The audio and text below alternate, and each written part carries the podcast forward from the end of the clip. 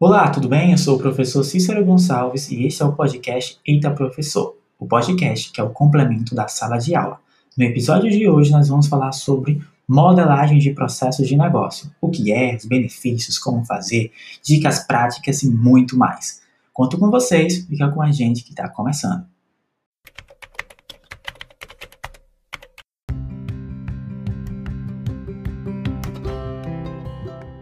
Então, o que é modelagem de processos de negócio? A modelagem de processos de negócios é a representação dos processos né, de negócio de uma organização que tem por objetivo o quê? Documentar e entender e analisar o quê? Os processos, permitindo que a transformação e a automatização, né, por meio de diagramas de processo, sendo possível obter uma visão lógica das atividades, né, que foram expostas de forma simples, intuitiva, como um trabalho de uma empresa deve ser. Então, a modelagem de processos ela pode resultar em um diagrama ou um mapa ou modelo, né, conforme o grau de detalhamento necessário, né, ao objeto de modelagem. Em alguns casos, o diagrama simples, como fluxograma, pode dar né, conta do recado, mas em outros, né, um nível mais complexo, né, existe uma maior complexidade, um detalhamento maior, então precisamos ter os outros diagramas. Então, o diagrama, o mapa, o modelo, são termos normalmente utilizados né, como sinônimos, mas não é bem assim, pessoal. Então, cada um dos termos representa diferentes estratégias para o desenvolvimento do processo, que agregam, claro, mai, é, maior número de informações ou menor número de informações de acordo com o diagrama escolhido. Então, o diagrama de processo ele retrata as principais, é, os principais elementos né, do fluxo de processo, omitindo, é claro, detalhes menores do fluxo de trabalho.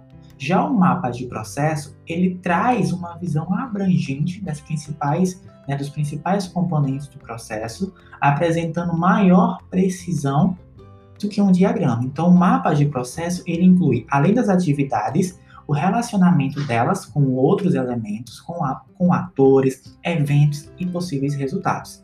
Já a, o modelo de processo, ele apresenta um alto grau de detalhamento, mostrando que os recursos que estão envolvidos ali, né, as pessoas, as informações, esse tipo de modelagem possibilita o que a simulação do processo em ambiente virtual, o que facilita a análise do entendimento dos processos, tá certo? Então, quais são os cinco benefícios da modelagem de processo? Primeiro, que ela promove uma visão compartilhada do processo.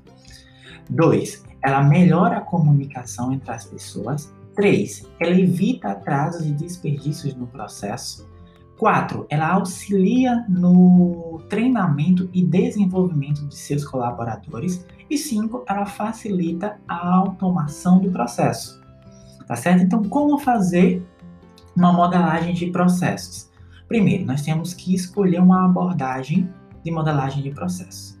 Pode ser de cima para baixo, do meio para fora, de baixo para cima. Feito isso, nós temos que ir para a segunda etapa, que é o que?